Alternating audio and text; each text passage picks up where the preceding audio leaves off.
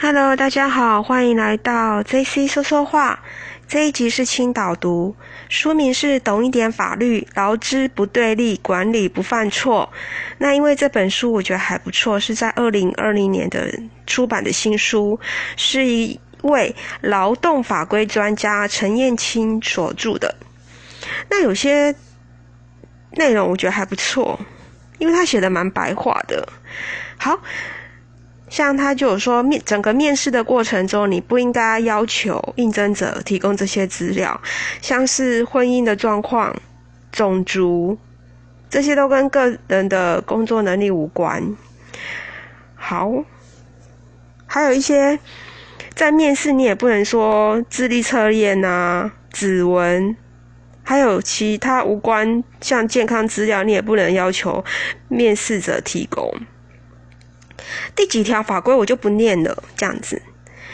那心理资讯也不行哦，像是性向测验、心理测验、诚实测验或测谎，公司都无权拥有应征者测试结果。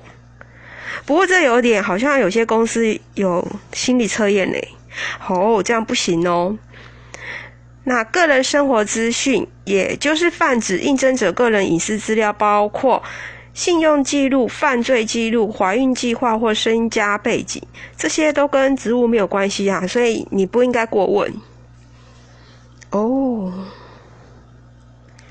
里面他有一些举例啊，你不能直接问人家说是否有男朋友，对不对？这样子就是侵犯到个人隐私啊，那跟工作没有关系啊。那这样其实也有很多公司也都。乱问呢，因为我觉得心理测验好像，对不起，有些心理测验好像有些公司有在问，我有遇到。好，还有就是，其实你在事后，如果说你没有录取的话，那个公司其实要告诉应征者。会删除他的留下的隐私资料，以避免违反个人资料保护法的规定。对啊，因为你这种东西虽然没有被录取，可是我怎么知道你把我东西、把我的个人资料拿去做什么？这样子是不行的哦。那试用期这件事情其实是没有的耶。你不能只是口头规定试用期，而没有任何书面证明或者是录音存证。有关试用期的规定，你必须要明文写进劳动契约，包括试用期间考核标准、薪水这些调整，blah blah 等等，这些你都要，呃，要白纸黑字。那每两周或每月，你要定期找一些员工来会谈，讨论工作状况是否有符合这些考核的标准，并留下录音或相关的书面记录。你不能说哦，对不起，我觉得你不适用。你要人家离开，你也要知道说哦，你到底是哪些状况是怎么样？你要白纸黑字这样子。对啊，这种东西其实是是真的应该要必要做到。好，那签订劳动契约及工作规则不可不知的重点，凡是员工进入公司，一定要书面签署劳动契约。劳动契约中至少具备劳基法规范的十三条项目。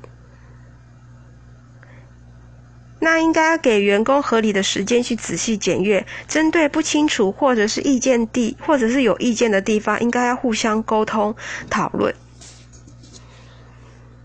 那你劳动契约你不能不完整啊，对不对？就是让人家看不懂，所以人资部还蛮重要的，不然人资部做这一块的话，其实要谨慎。好，还还有大概提到，就是说，如果公司提供的专业技术培训期间很短暂，例如只有一个月甚至几天，却要求员工受训后必须在公司满三年才能离职，这样的时间比例就是失衡，通常不被法律所接受。所以这个也是要白纸黑字要写清楚啊！你在签约之前，你必须要考虑这个必要性。不是公司写都对哦，其实公司也会乱写，有些公司也乱写，对不对？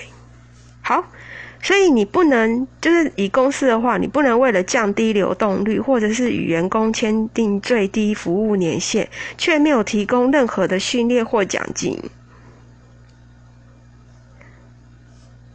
嗯，以我这样子在工作的职场上，我真的觉得人才啊，都是因为钱，就是他会去衡量说。我这样付出的劳力心力到底有没有符合这个价值？所以你钱如果说奖金啊一些制度不太合理的时候，人是会离开的。就我的例子啦，我我我我看到的状况是这样，因为他是人才嘛，他不怕啊，他他走到哪他都可以发挥他的专长，不是吗？对，真正留住人才，哇，我觉得还是跟钱有关系。好。还有，他有提到是说，攻读生也是享有劳基法的保障哦。攻读生和实习生有什么不一样？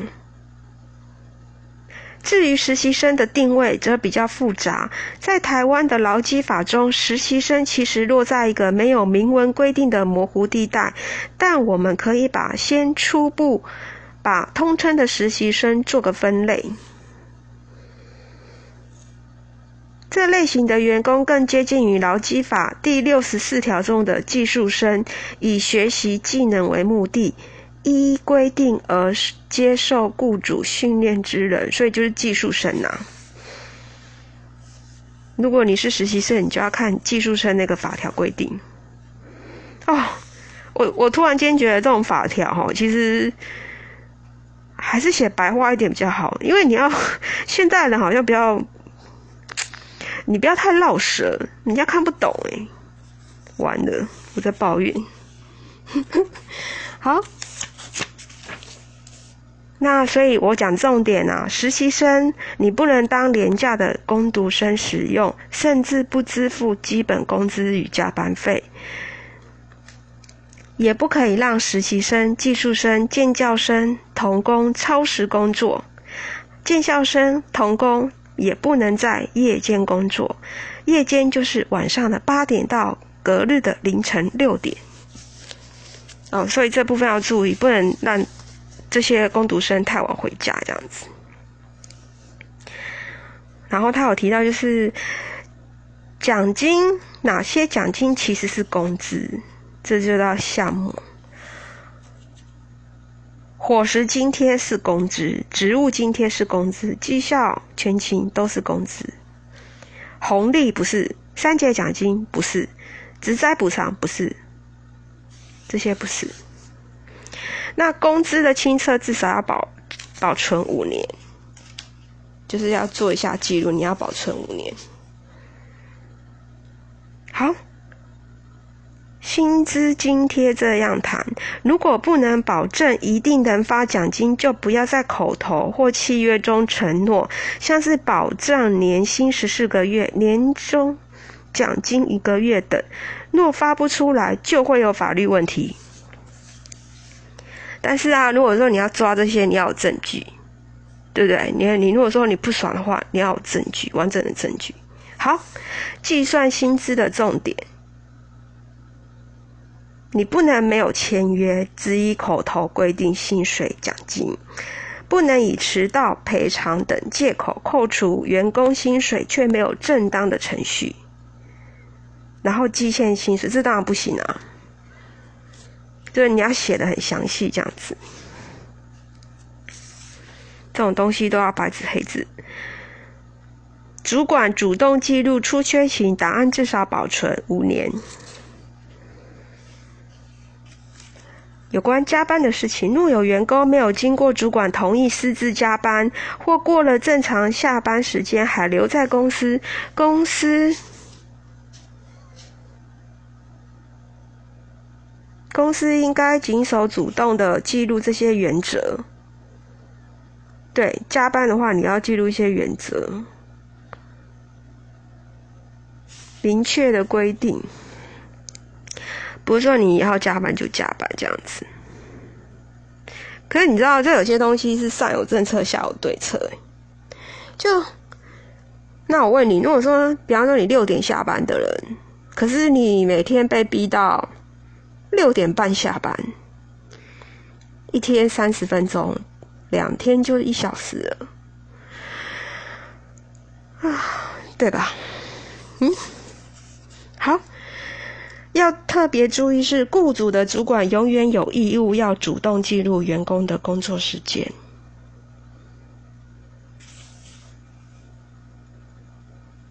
好，我讲重点，这个我觉得蛮重要的。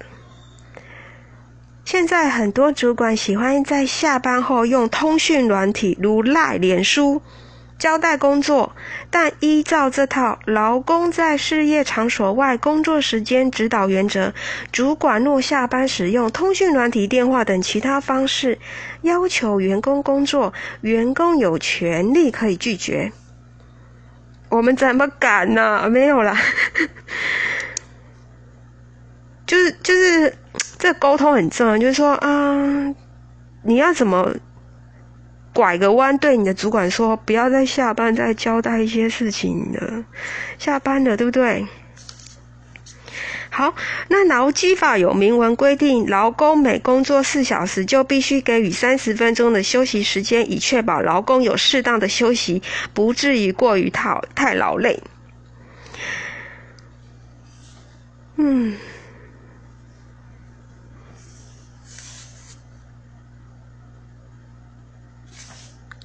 好，所以你要在公司的话呢，要确实记录工时的注意事项。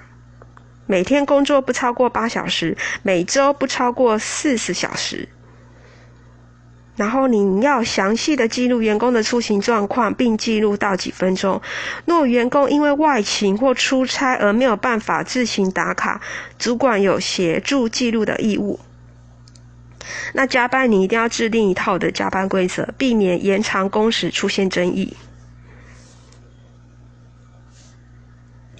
那。还有一个把握一个原则，不能连续上班超过六天。如果排班的话，不能连续长让员工上六天这样子。因应业种需求，能有弹性的调整空间。有些例外的情形，都是为了让公司有一定的弹性去调配人力，以应付紧急状况。就是一般原则下啦，是留铁这样子。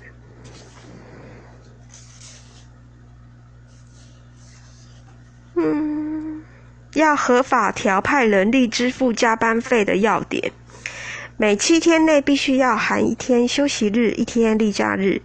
原则上呢，不能让员工连续上班超过六天。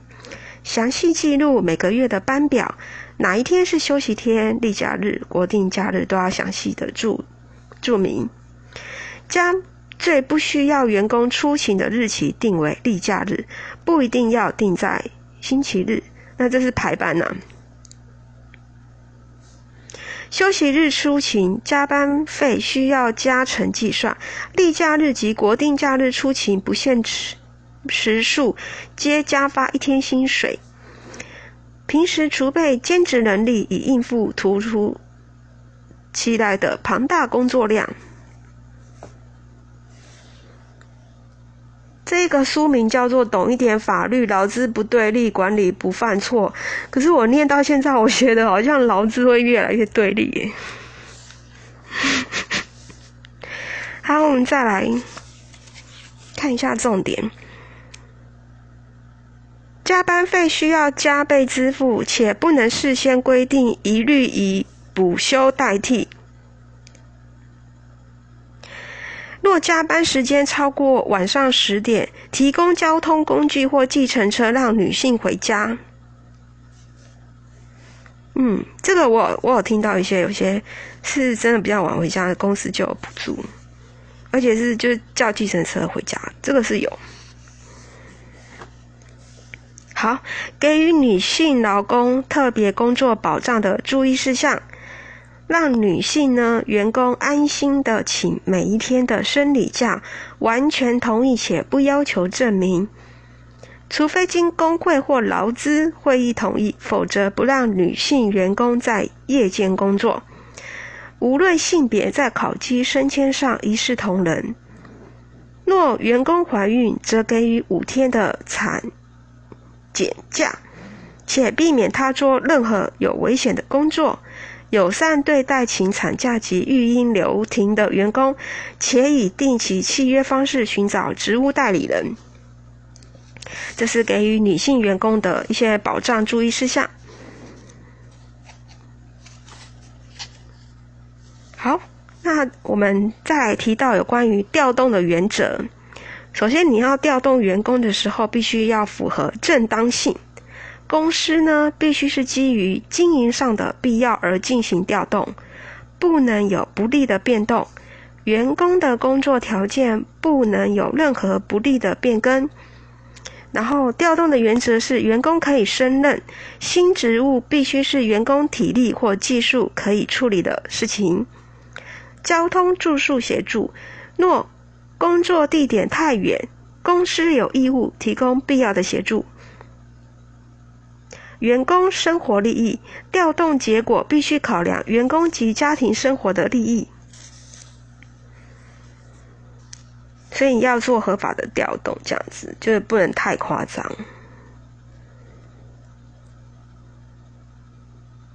好，员工被性骚扰，公司也有责任。这个的话呢，就像我我之我之前有讲，你这个也要有证据。可能真的不开心的时候，是必须要随身携带录音笔。那什么是性骚扰呢？四大常见的状况与范例：不受欢迎且违反对方意愿的言辞；开黄腔评论身材长相，如坡霸飞机场恐龙；嘲笑性别特质，如娘娘腔娘男人婆；探寻他人或讨论自己性生活隐私，发表歧视性别的言论。要不然就是盯着对方的身体偷窥、偷拍、铺露身体、展现色情图片，利用职权或机会胁迫对方或违反意愿提供与性有关的行为，跟踪、纠缠、持续以电话讯息等追求分手暴力。这如果不堪其扰的时候是。要问一下医师、律师，怎么样？就是要这样的记录，这样子要证明。如果真的不舒服的话，那在公司的话呢，就是要认真对待工员工的申诉，并且妥善的，就是调查有调查这个义务，依法与员工代表组成申诉处理委员会。设置性骚扰申诉的专线电话或信箱，并且有专人受理案件。其实比较大的公司，我觉得他在这个某些方面做的蛮好，因为他会有人资部嘛，那也会有法务部这些比较规模比较大一点公司。其实这个的话，他聘来的员工他也不敢这样啊。一般正常，我讲的是一般正常。好，然后大概就谈到离职喽。处理员工离职的要点，在员工离职前重新提醒相关的义务，将未休、特休、加班、补休折算为现金，于离职日连同工资发给员工。那要奉公守法，不让员工有主动要求资钱的理由。若有出现泄密事宜，应在知悉后六个月内提稿。所以不能用扣薪的方式签签字离职员工，离职后不发薪水啊，或者是少发，这些都不行哦。如何请走员工？哇，有讲到这个，就是员工有一些状况。是，就是开除他这样子，因为有的可能就是他违规啊，或者是比较重大事事情，就可以开除员工这样子。那开除员工的理由必须符合法定五种情形：之前员工前必须证明公司已经尽了最大努力，但是没有改善，或者是无法改善，之前员工要给予预告期，或者是支付预告期薪水。在预告期间内，员工可以请每周两天的全薪谋职假。在之前日后的三十天内，一定要支付资遣费。嗯，大致是一个一些简单的内容分享啊。那我也说真的，其实现在的资讯很发达，就去在网络上把劳基法念一遍，看不懂的问人家，这样子对自己比较有保障。但如果说，有些情形，我觉得台湾的员工毕竟还是比较老实，不会不会太夸张。那还有一种情形就是说，也比较有人情味啦。你今天老板对我好的话，超时那些其实也不会去计较。诶，你说加班那些，只要老板是不是虽然没有给薪水，他可能。有请你吃饭呐，或者什么之类，就是这种衡量哦。有时候虽然法规是一回事，但是如果说你在相处上，在工作相处上，与老板之间关系你觉得还不错的话，其实即便不是那么夸张的违法，都在合理，还在可以忍受范围啦。我认为，好，那这一本书我觉得还不错，它讲的很白话，大家如果有兴趣的话，可以上网。去查一下，看有没有兴趣可以买这一本书。那以上呢，就是我简单的分享，谢谢大家，拜拜。